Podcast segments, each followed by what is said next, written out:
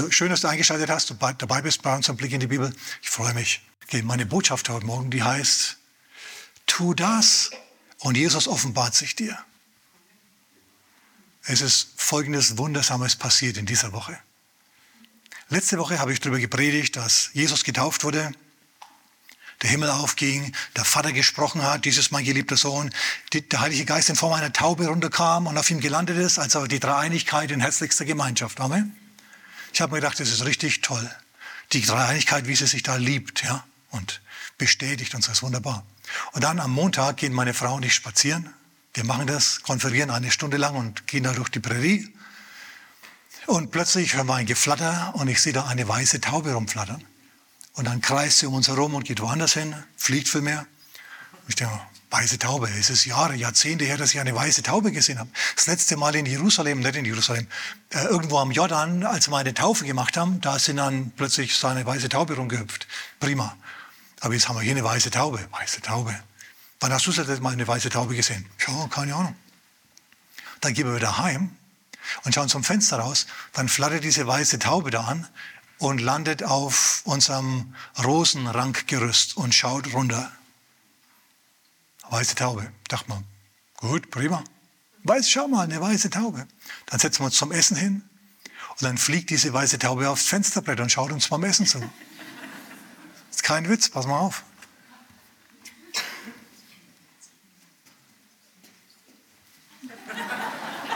Also, das, das, ist jetzt nicht überbelichtet oder so, das ist einfach nur die Sonne, die auf die Taube drauf scheint. Ich habe da nichts groß gemacht, ja, sondern es ist einfach das Bild, das dabei rauskam, als ich es gemacht habe. Wir haben uns gedacht, naja, die wird schon wieder gehen. Nur, äh, die hüpft immer noch in unserem Garten rum. Ja, die ist eingezogen bei uns. Und ich habe mir gedacht, naja gut, wollen wir das mal als, als eine Art Omen sehen, ja? als eine Bestätigung, als ein Bussi von Gott sozusagen. Ja, der Himmel geht auf und eine weiße Taube kommt und zieht bei uns ein. Hey, hallo, die könnt ja überall hingehen im Dorf, verstehst du? Auch beim Nachbarn, wo es Hühnerfutter gibt. Oder, oder beim anderen Nachbarn, wo es immer nachts so diese Musik aus der Scheune kommt. Könnt, könnt ihr überall hingehen, aber macht sie nicht, die ist bei uns gelandet. Und äh, ganz witzig, ich gehe in ein Zimmer, plötzlich flatter, flatter, landet sie auf dem, auf dem Fenstersims. Na, dann gehe ich raus und rede mit ihr, ich habe sie Tiger genannt. Taube Tiger zu nennen, hey, in, in Berlin haben sie ein Wildschwein Löwe genannt. Kann ich eine Taube Tiger nennen, okay, ist nichts dabei. Und ich rede also mit dem Tier, wenn ich zum Beispiel jetzt den Biomüll raustrage auf dem Komposthaufen hinter. Und die lässt mir ja von Meter her. Erst dann schaut sie, flattert ein bisschen weg und jätet bei uns im Garten Unkraut. Prima, finde ich super. Also man kann das assoziieren mit der Gegenwart des Heiligen Geistes, okay? Und naive Leute so wie ich, die machen sowas. Gibst zu, du hättest auch keine weiße Taube als, als Haustier als ein ungebetenes Haustier, das sich selber verpflegt, muss nichts machen, als nur einfach Guten Morgen und Guten Abend sagen. Finde ich prima. Amen. Lass mich zu Johannes Kapitel 14 gehen. Eine, eine Schriftstelle, die wiegt schwer auf meinem Herzen, die möchte ich dir mitteilen.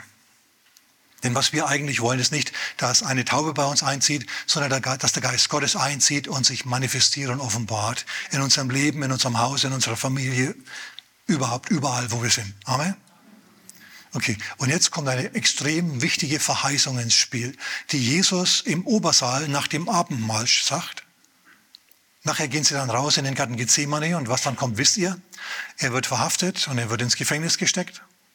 Aber jetzt spricht er noch zu seinen Jüngern und er, er spricht kapitelweise zu ihnen. Und jetzt kommen wir mal zu Johannes Kapitel 14, und zwar Vers 21 bis 23. Da heißt, wer meine Gebote hat und sie hält, der ist es, der mich liebt. Liebe in der Bibel schlägt sich nicht in Gefühlen nieder, sondern immer in Taten. Du kannst dich verliebt fühlen, aber nach der Definition der Bibel bist du nicht verliebt, solange du für das Objekt deiner Liebe nichts tust. So sehr hat Gott die Welt geliebt, dass er seinen eingeborenen Sohn gab. Das Kostbarste, was er hatte. Ohne eine Tat ist Liebe nicht Liebe in der Bibel. Weil viele verwirrt es. Christen sollen auch ihre Feinde lieben. Und dann denken sie, Liebe, so mit Gefühl, mit romantischer Liebe. Äh, wenn dir einer eine ohrfeigt und, und du sollst ihn dann lieben mit herzlichen Gefühlen, ey Freunde, das ist pervers. Okay, dieses Sadomasochismus nennt man sowas. Davon ist in der Bibel nicht die Rede. Also, wer meine Gebote hat und sie hält, der ist es, der mich liebt. Wenn du Jesus liebst, hältst du seine Gebote, tust du Gutes. Also ich fasse das mal zusammen. Wie liebt man, wie liebt man Gott? Wie hält man die Gebote Christi? Dadurch, dass man Gutes tut. Ganz einfach. Ich gebe euch Beispiele nachher. Wer mich liebt, der wird von meinem Vater geliebt werden. Und ich werde ihn lieben und mich ihm offenbaren. Das Wort offenbaren ist das griechische Wort Apokalypto. Hat nichts mit, der Offen mit Apokalypse, mit Untergang zu tun, sondern mit Offenbarung. Ein Vorhang wird weggezogen. Wie im Theater. Der Vorhang, Vorhang auf und dann geht der Vorhang auf und dann siehst du das Bühnenbild.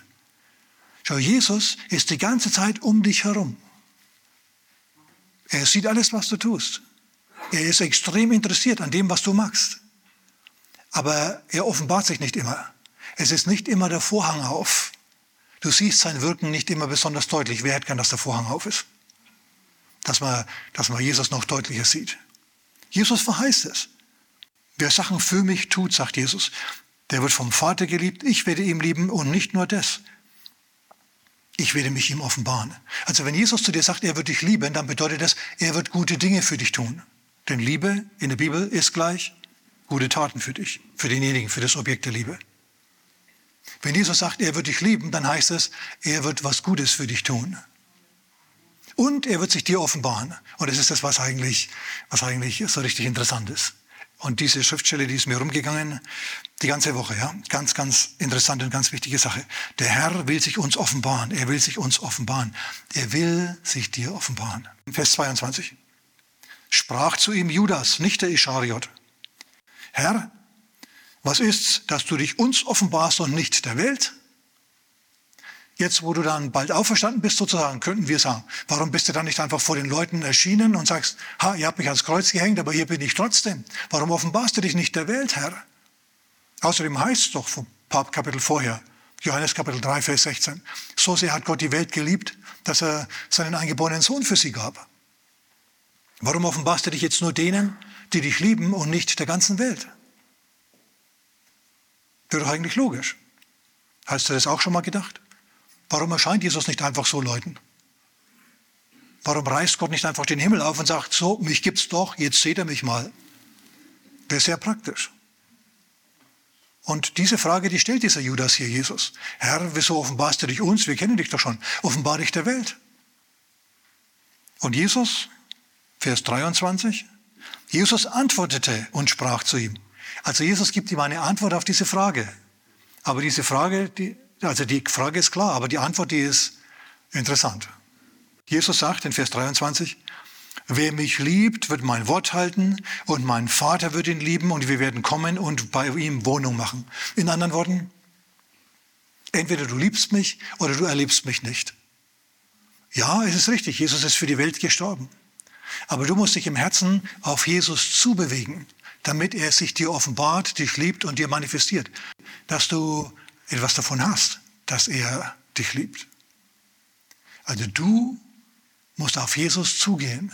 Ansonsten wirst du ihn nicht erleben. Du musst innerlich bereit sein und offen sein für eine Begegnung mit ihm. Ansonsten kommt er nicht. Und das müssen wir unbedingt ein bisschen genauer erforschen. Okay? Vor allem, wenn du empfindest, ja, der Herr, der könnte durch noch mehr für mich tun, der könnte sich auch ein wenig mehr offenbaren bei mir hier. Dann habe ich was für dich. Lieb Jesus, indem du seine Gebote hältst. Auf Deutsch, indem du Gutes tust. Dann wird er kommen und sich dir offenbaren.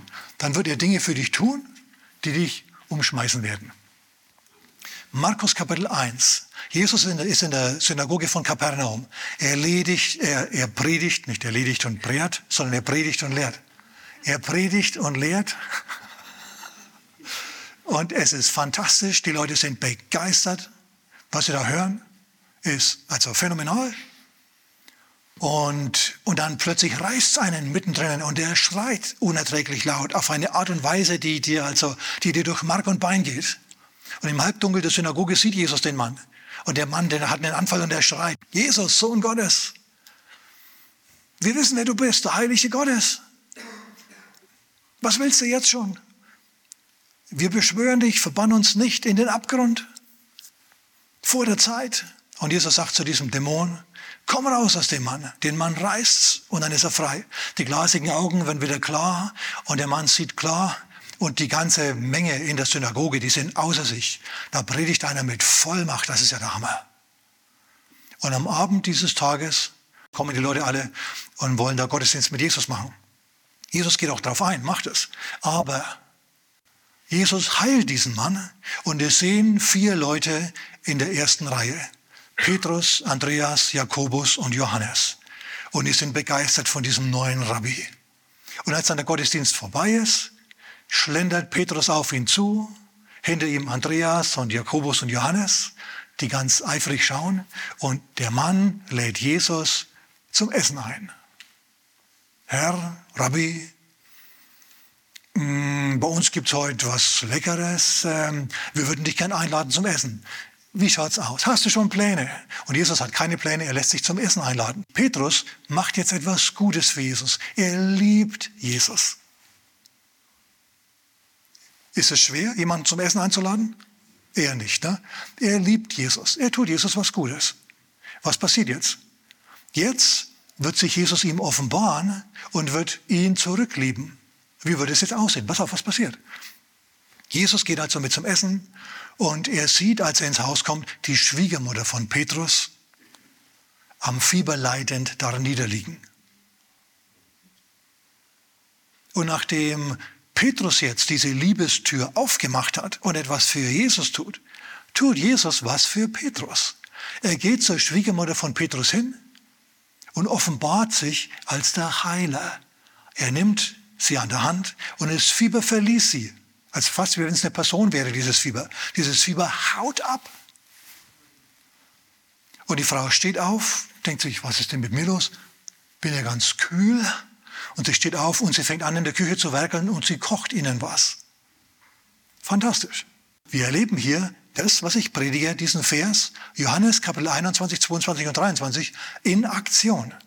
Petrus und Andreas, der hat dort auch gewohnt, und ihre Freunde, Jakobus und Johannes waren auch dabei, ja die, sind, die haben Jesus eingeladen, die haben Jesus geliebt und Jesus hat sie zurückgeliebt. Er hat ihnen was Gutes getan, er hat sich ihnen geoffenbart als der Heiler. Finde ich prima, finde ich super gut. An einer anderen Stelle, an einer anderen Stelle war es so, dass Petrus ähm, ihm sein Boot geliehen hat. Jesus stand am See Genezareth und hat gepredigt. Eine Volksmenge ist auf ihn angestürmt und hat ihn langsam aber sicher ins Wasser gedrängt. Jesus stand schon bis zu den Knien im Wasser und dann hat er Petrus angeschaut und hat, hat ihn gebeten, in sein Boot steigen zu dürfen. Petrus hat es erlaubt. Jesus hat gepredigt. Also Jesus, Petrus liebt Jesus wieder. Er hat wieder was für Jesus getan, indem er ihm das Boot zur Verfügung gestellt hat. Quasi seine Firma sozusagen zur Verfügung gestellt hat, seine Werkzeuge zur Verfügung gestellt hat sein Spezialistenwerkzeug quasi in die Gemeinde mitgebracht hat und dort, was weiß ich, elektrisch oder, oder schreinertechnisch oder was auch immer, was Nützliches gemacht hat. Prima. Und was macht jetzt Jesus? Jesus liebt ihn jetzt wieder zurück.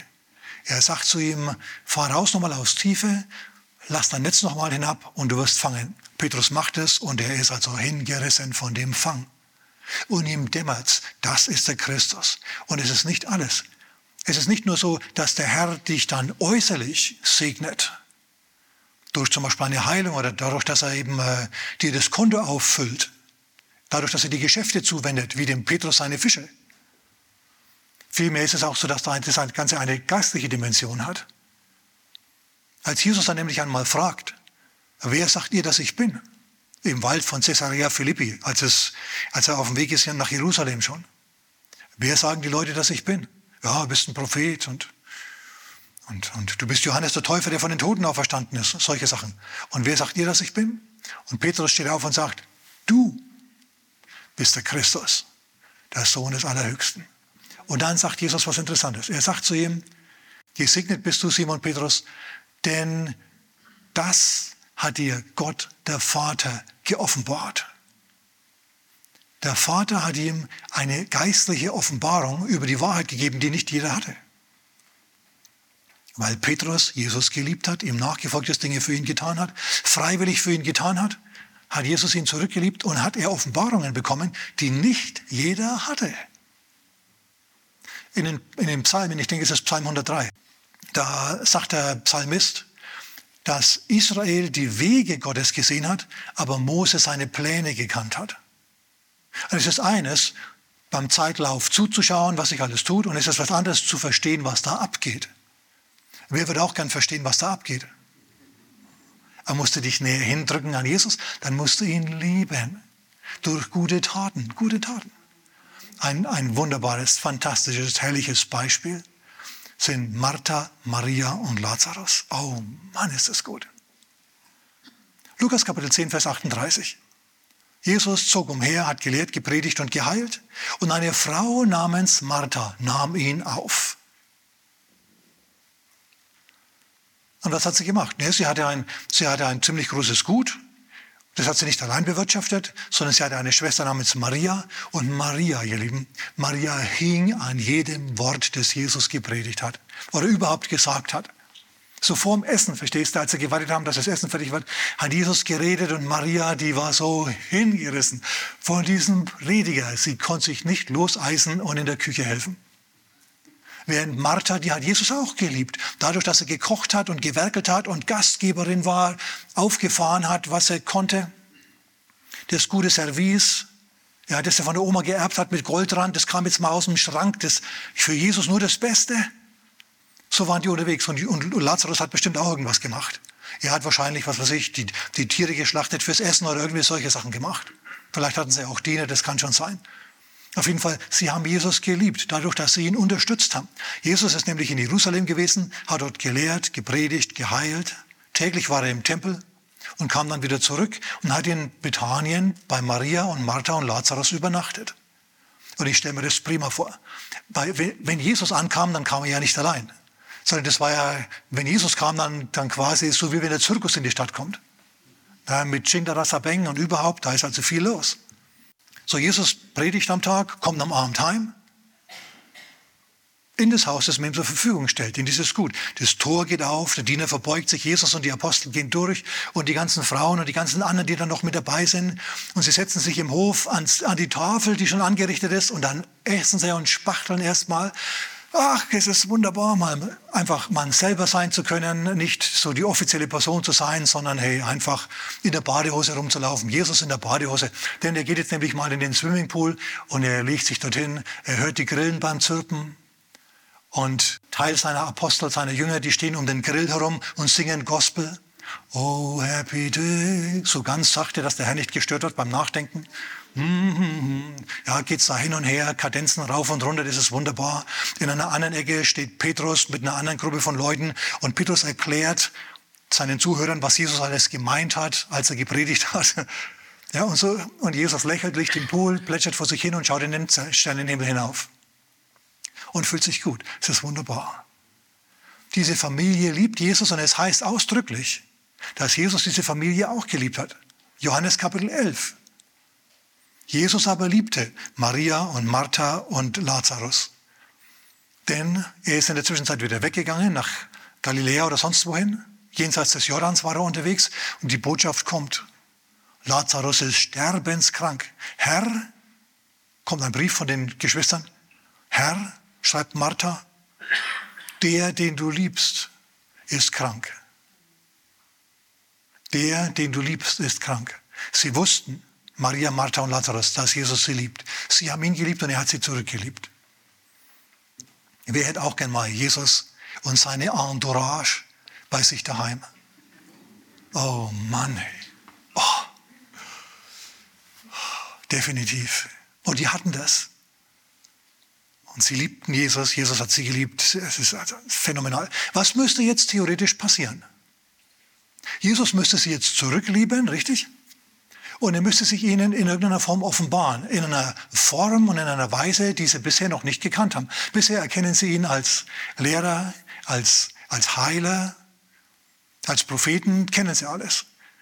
Aber Jesus ist immer bestrebt, sich dir noch mehr zu offenbaren, dass du ihn noch besser kennst, noch mehr an ihn glauben kannst, noch mehr seine Liebe zu dir verstehst und dann noch kraftvoller beten kannst. Und auf diese Art und Weise das, das Reich Gottes in deinem Leben hier auf der Erde, in deiner Zeit durchsetzen kannst. Das ist Gottes Ziel mit dir. Und Jesus sagt, ja, ich gehe schon hin, aber zu meiner Zeit. Er bleibt noch zwei Tage dort, wo er ist.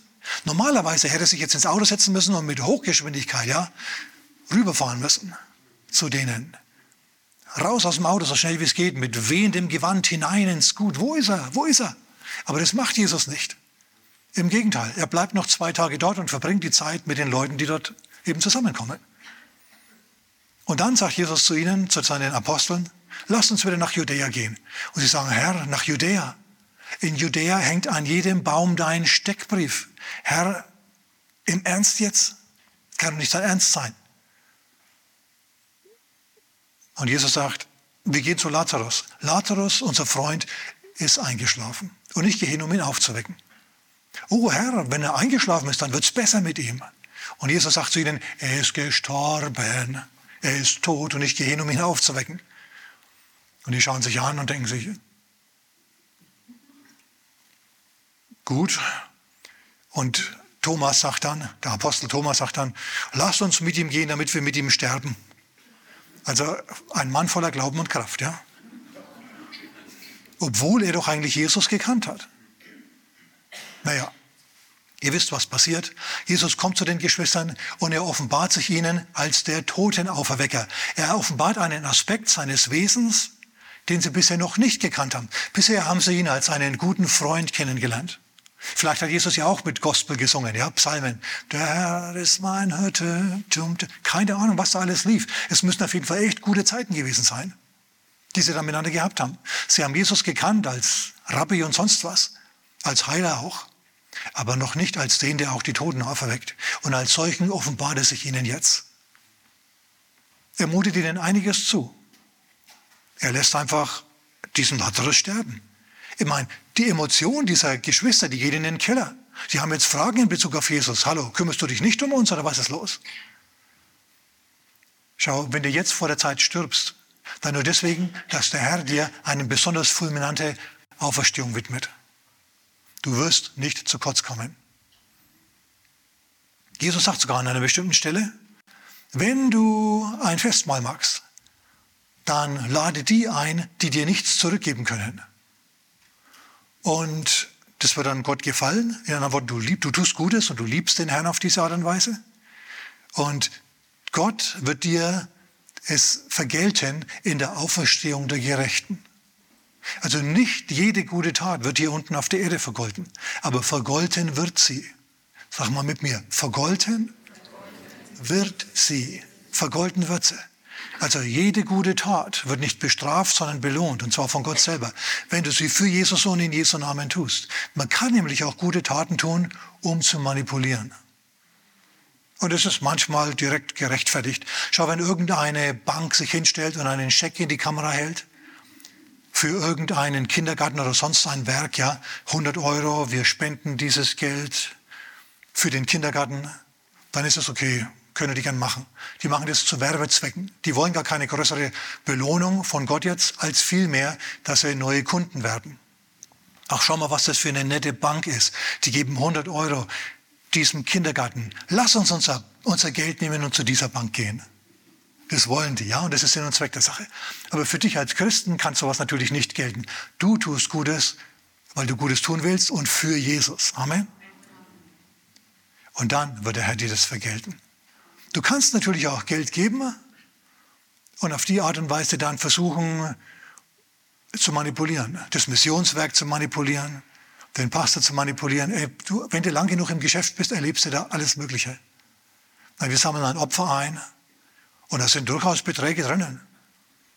500, 700, 1000 Euro von, von verschiedenen Gebern, die da reinkommen. Und dann kommt nach dem Gottesdienst jemand auf mich zu und sagt, muss mit dir reden. Ich sage, natürlich, alles klar. Und dann sitzen wir uns also gegenüber in meinem Büro. Dann zückt diese Person so ganz verschämt einen Fuffi. Sagt, ja, also ich wollte auch noch was ins Opfer geben. Für die Mission. Und schiebt dann nochmal einen 50er rüber. Und ich lächle dann und sage, vielen Dank, ja, und muss die irgendwie annehmen. Aber es hat so diesen eigenartigen Beigeschmack von, hey, ich will belohnt werden. Ja, ich will irgendwie jetzt uh, einen, einen Stuhl haben, auf dem mein, mein Name ist oder irgendwie sowas. Dann hast du den Lohn dahin. Sagt Jesus selber übrigens. Matthäus Kapitel 6. Aber wenn du was aus, aus, aus, aus gutem Herzen tust, der Herr wird dich dafür belohnen, wenn du das magst. Amen. Okay, manche, ähm, vielleicht Leute, die es nicht gewöhnt sind, die geben nichts an Unterstützung in ein christliches Werk, in eine Gemeinde oder so, aber sie geben an irgendein Hilfswerk, an ein, ein, machen eine Kinderpatenschaft oder irgendwie sowas. Das ist auch gut. Jesus sagt sogar, jeden Becher kalten Wassers, dem du jemanden gibst in, in Gottes Namen, der wird dir vergolten werden. Apropos Becher kalten Wassers. Johannes Kapitel 4. Jesus kommt nach Samaria, setzt sich am Brunnen vor den Tore. Ihr wisst, auf was ich rauskomme. Er sitzt da, eine Frau kommt, es ist heiß, niemand ist da, er hat kein Schöpfgefäß. Er kann nicht Wasser selber schöpfen aus dem Brunnen, er braucht da Hilfe. Und eine Frau kommt und Jesus sagt zu ihr, gib mir doch einen Schluck zu trinken. Und sie kommen ins Gespräch. Und sie gibt ihm einen Becher kalten Wassers, weil er sie darum gebeten hat. Sie liebt Jesus durch eine Tat. Wie äußert sich Liebe in der Bibel? Durch eine Tat. Sie liebt Jesus durch eine Tat. Sie gibt ihm Wasser. Und Jesus trinkt und ist erfrischt und kommt mit, ihr ins Gespräch, macht Eheseelsorge mit ihr, denn sie hat nämlich schon fünfmal geheiratet und ist fünfmal geschieden worden und lebt jetzt mit einem zusammen, mit dem sie nicht verheiratet ist menschlich irgendwie verständlich. Ja? Wenn du sagst, bei fünfmal scheitern hast du irgendwie aufs sechste Mal keine Lust. Aber mit Jesus kannst du auch ein sechstes Mal heiraten und dann wird's was. Okay.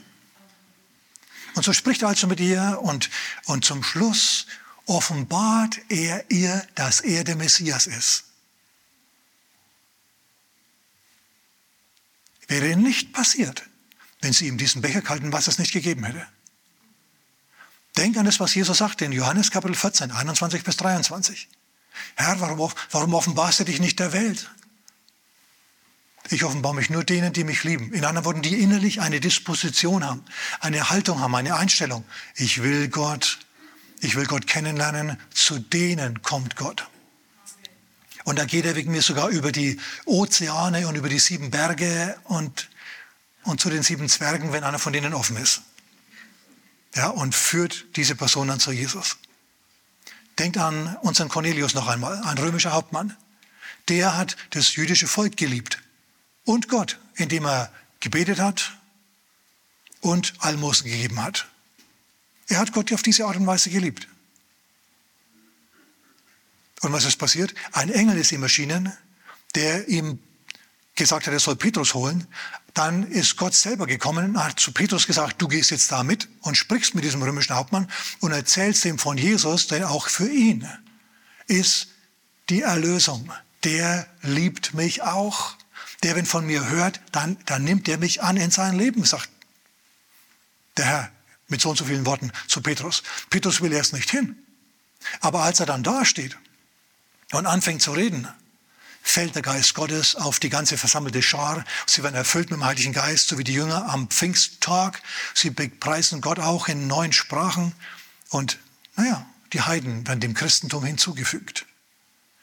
Der Mann hat die Tür aufgemacht, indem er Gott geliebt hat. Kriegt Gott von dir auch Signale? Ich dachte mal was. Gott schwebt über dir. Das ist ein prophetisches Wort für manche. Gott schwebt über dir wie der Geist am Anfang über dem Chaos, über dem Tohuwabohu der ruinierten Welt. Und er will Licht aussprechen über dich. Er will herunterfahren und will, will klar Schiff machen. Er will dein Chaos vom Festland trennen. Er will dich wieder auf festen Boden stellen. Aber dazu musst du auf ihn zugehen. Dazu musst du ihn lieben. Dazu musst du ihn einladen in dein Leben. Dazu musst du ihm signalisieren, hey, ich habe Interesse an dir. Und dann tu irgendwas Gutes in Gottes Namen. Und dann wird es was. Gott umgibt uns die ganze Zeit, ständig. aber er wirkt nicht immer. Denn manchmal stehen Dinge zwischen uns und ihm. Ich merke in meinem Herzen, betrifft vielleicht gar nicht uns, aber irgendjemanden, der zuschaut, dich betrifft es. Du hast Zoff mit deiner Familie und du bist schuld. Und der Herr sagt, wenn du erwachsen wirst, indem du anerkennst, ja gut, es stimmt, ich bin schuld, ich bin's, der Schuldige hier, dann wird Gott kommen und wird dir Türen aufmachen und er wird Versöhnung und Harmonie schenken in deiner Familie. Erbschaftssachen werden sich klären, aber es kommt auf dich an. Und der Herr hat mir dazu eine Schriftstelle gegeben. Und zwar die Begebenheit, wie Josef sich seinen Brüdern offenbart. Josef, der multibegabte Sohn des Patriarchen Jakob, den haben seine Jünger, seine, nicht seine Jünger, den haben seine Brüder so sehr gehasst, dass sie ihn in die Sklaverei, in die Sklaverei verkauft haben. Schlimme Sache. Er hat sich aber nicht unterkriegen lassen. Josef hat Gott weiterhin geliebt. Er hat gesagt, hey, mein Erlöser lebt. Ich vertraue auf dich, Herr, dass du mir den Weg ebnest. Du hast mir den Traum gegeben, dass ich ein Leiter sein werde, ein Chef sein werde, also werde ich mich entsprechend verhalten. Wir schauen, dass ich organisiere und administriere in deiner Kraft, Herr.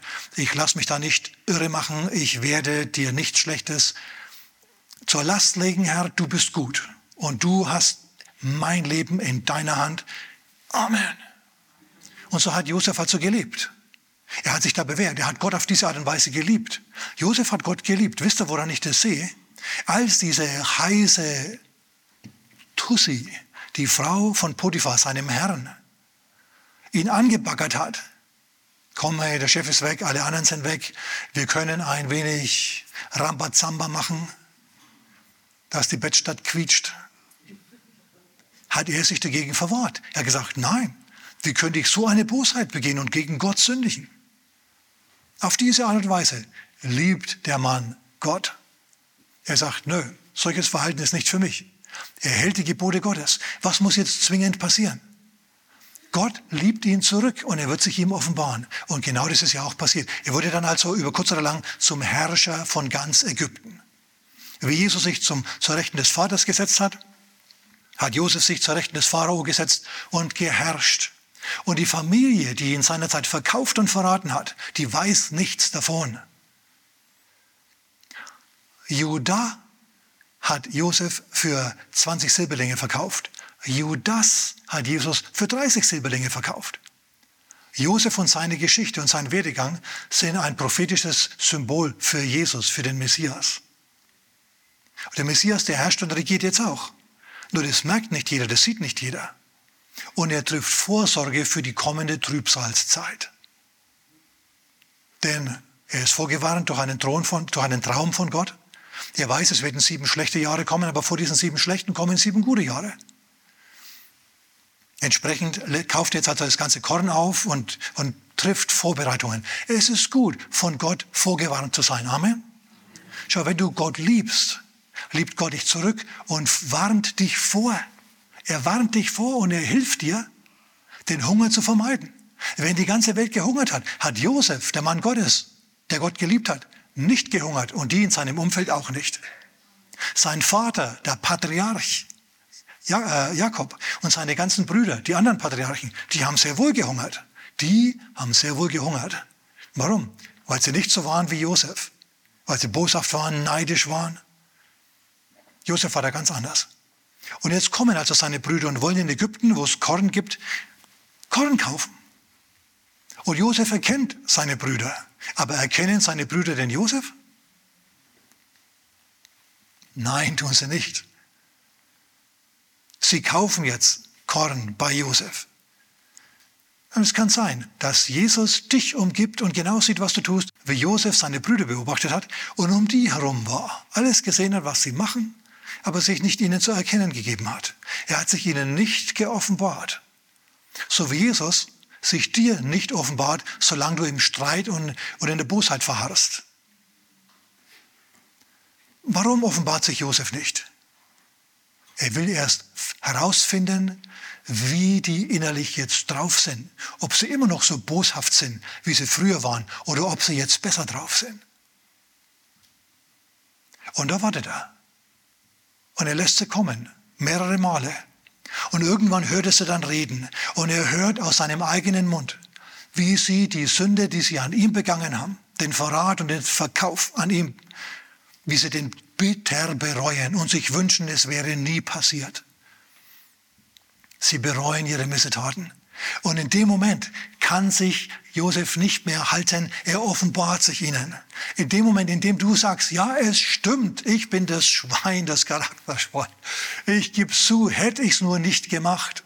In dem Moment kommt Jesus und offenbart sich auch dir. Plötzlich, ja, ist alles anders. Jetzt hat er sich seinen Brüdern geoffenbart. Seine Brüder sind natürlich schockiert. Sie denken, jetzt geht es ihnen an den Kragen. So wie es seinerzeit Josef an den Kragen ging, so geht es jetzt uns an den Kragen. Der verkauft uns jetzt als Sklaven. Ach was, der murkst uns ab, der lässt uns foltern im Folterkeller. Oh nein, der Herrscher Ägyptens ist unser Bruder und wir haben, wir haben, wir haben, wir, wir haben ihn verkauft. Mann, wie waren wir blöd.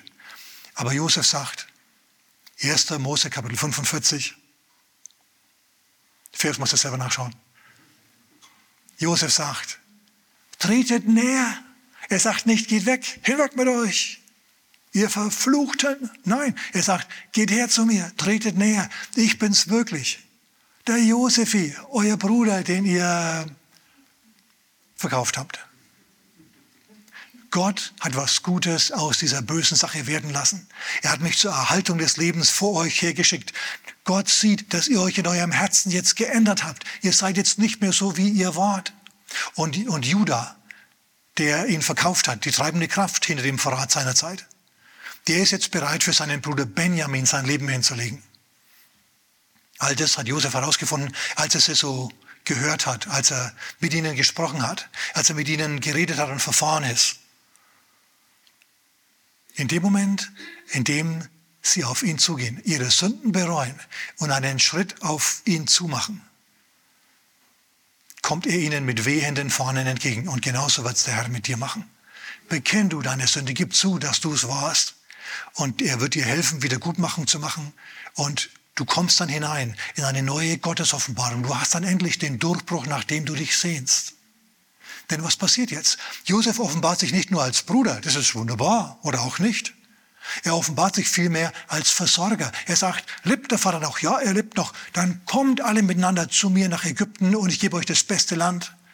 Und so siedelt er sie dort an. So sind sie jetzt gesegnet. Er hat sich ihnen jetzt geoffenbart als Versorger, als Versorger. Und während ganz Ägypten ja, Schwierigkeiten hat, sind die versorgt und müssen sich um nichts mehr Sorgen machen. Ist das eine gute Position? Ich würde sagen, das ist eine gute Position. Wie kamen sie in diese gute Position? Dadurch, dass sie auf Gott zugegangen sind. Dadurch, dass sie ihre Sünden bereut haben, klar Schiff gemacht haben und gesagt haben, es muss sich was ändern. Erste Schritte unternommen haben und dann ging es richtig los. Amen. Amen. Habt ihr noch Zeit für eine weitere Botschaft, eine weitere Schriftstelle? Okay, das war jetzt ein freudscher Versprecher. Es kommt noch eine Botschaft. Nein, es kommt noch eine Schriftstelle. Dann bin ich fertig für heute noch was. Wir sprechen darüber, dass Jesus sich dir offenbaren will. Als Versorger, als Heiler, als, als, als Weiser, der dir Weisheit gibt, als Geist der Weisheit. Schau, Jesus wird nicht persönlich kommen, aber er wird den Heiligen Geist schicken. Wenn wir jetzt weiterlesen würden im Johannes Kapitel 14, dann würden wir das sehen. Jesus sagt, ich werde bei euch wohnen, aber er sagt gleichzeitig, ich suche euch, ich, ich bringe euch, ich sende euch einen Stellvertreter, einen Beistand statt meiner. Wenn also Jesus sagt, ich werde bei, ihm, bei euch wohnen und bei euch Einzug halten, dann meint er den Geist Gottes, der bei dir Einzug hält. Und der dir dann Weisheit gibt. So wie seinerzeit dem, dem Bezaleel und Oholiab und diesen anderen. Die waren Handwerker. Denen hat Gott Weisheit fürs Handwerk gegeben. Wenn du Handwerker bist, Gott will dir Weisheit fürs Handwerk geben. Dir da Geheimnisse aufschließen, dass du einzigartig wirst in deiner Zunft. Preis dem Herrn. Oder wenn du Code schreibst, hey, was weiß ich, was der Herr alles Gutes noch für dich hat. Geh auf ihn zu, tu Gutes, lieb Jesus und erlebe, wie Tote auferweckt werden in deiner Umgebung, wie Kranke geheilt werden, wie Leute versorgt werden, wie Firmen plötzlich aufblühen und alle diese Dinge. Geh auf Jesus zu und du wirst das erleben. Aber die, die Schriftstelle, auf die ich eigentlich raus will jetzt, noch zum Abschluss, sind die Emmaus-Jünger. Die Emmaus-Jünger, die gehen von, von Jerusalem nach Emmaus und Jesus schließt sich ihnen an, aber so, dass sie ihn nicht erkennen. Ihre Augen werden so gehalten, dass sie ihn nicht erkennen. Stell dir mal vor, du bist mit Jesus unterwegs und du erkennst es nicht. So wie die Brüder in der Gegenwart von Josef waren und es nicht erkannt haben. So wie du möglicherweise im Moment in deinem Leben in der Gegenwart Christi bist, aber es nicht erkennst. Naja, wir wissen, was passiert. Jesus erklärt denen das Wort Gottes. Und er nimmt die ganzen Bibelstellen, die den Messias betreffen im Alten Testament her und erklärt sie diesen Emmaus-Jüngern. Jetzt frage ich dich, warum hat sich Jesus denen nicht geoffenbart? Warum hat Jesus denen Bibelstellen erklärt? Eine nach der anderen, im Gesetz und in den Propheten. Warum hat er sich nicht einfach geoffenbart und gesagt, jetzt passt mal auf, hört zu. Die wären doch definitiv offener gewesen, wenn er das gemacht hätte. Warum hat er das gemacht? Deswegen, pass auf, damit sie uns nichts voraus haben. Die Jünger in der Bibel, die haben ihren Glauben aus dem Wort Gottes bezogen. Aus Bibellehre, aus inspirierter Bibellehre. Die Emmaus-Jünger, die haben uns nichts voraus. Die haben einen Prediger gehört, der eine Ahnung vom Wort Gottes hatte und es in einleuchtender Form mitgeteilt hat. Ihr Herz brannte, als sie das gehört haben. Und Gott möchte, dass es bei uns ganz genauso ist. Wir hören das gepredigte Wort Gottes. Und der Prediger, der ist nichts weiter als Jesus in Verkleidung, wenn er aus der Bibel predigt und wenn er eine Salbung hat und eine Aufgabe, einen, einen Auftrag von Gott hat in dieser Richtung. Du siehst Jesus vielleicht nicht, aber er ist es, der inspiriert und der spricht. Und jetzt geht er mit und er offenbart sich einfach nicht. Er macht nichts. Und als er dann heimkommt nach Emmaus, geht er weiter. Er geht einfach weiter. Er denkt gar nicht dran, sich zu offenbaren. Aber jetzt lieben diese beiden diesen Prediger. Und sie sagen zu ihm, ach du, du hast jetzt uns mit geistlicher Speise gedient, jetzt wollen wir dir dienen mit natürlicher Speise. Komm rein und übernacht bei uns und lass uns miteinander zu Abend essen. Der Tag hat sich schon geneigt, willst du denn noch hin? Komm, wir unterhalten uns noch ein wenig beim Feuer. Und er sagt, ja gut. Und dann tischen sie ihm was auf. Sie lieben ihn, indem sie ihm was zu essen geben. Sie lieben ihn, indem sie sein Werk unterstützen sozusagen. Und Jesus bricht das Brot. Und in dem Moment, in dem er das Brot bricht, erkennen sie ihn. Sie erkennen ihn. Das war ja Jesus, mit dem wir uns die ganze Zeit unterhalten haben. Boah. Und sie haben ihn als Bibellehrer geoffenbart bekommen. Nicht die schlechteste Offenbarung. Amen. Also nochmal, wenn du und ich jetzt das Wort Gottes haben, dann reicht uns das. Wir können unsere Offenbarungen über Gott und über Jesus aus dem Wort Gottes beziehen. Es ist fast so, als ob der Herr selber zu uns sprechen würde, wenn wir es mit seinen Augen lesen. Wie können wir dazu beitragen, von Gott inspiriert zu werden, dass wir mit den richtigen Augen lesen? Dadurch, dass wir Gutes tun. Dass wir Jesus leben, lieben, indem wir seine Gebote halten und das tun wir, indem wir Gutes tun. Haben wir jetzt heute besprochen. Amen. Preis dem Herrn. Hey, die Botschaft ist so gut, ne? Ich denke, ich höre mir sie nochmal selber an. Amen. Lass uns beten miteinander. Falls du Jesus noch nie in dein Leben eingeladen hast und überhaupt nicht offenbart bekommen hast, dass er ein Erlöser ist, aber du Erlösung brauchst, dann gebe ich dir jetzt die Gelegenheit, Jesus in dein Leben einzuladen. Bet einfach mit, wir beten alle miteinander. Sag mit mir, Herr Jesus, komm in mein Leben vergib mir meine Sünden und mach mich neu. Amen. Wenn du das gebetet hast, bist du jetzt ein Kind Gottes und unterwegs in der richtigen Richtung. Und rechne damit, Jesus wird sich dir jetzt offenbaren. Amen. Gottes Segen.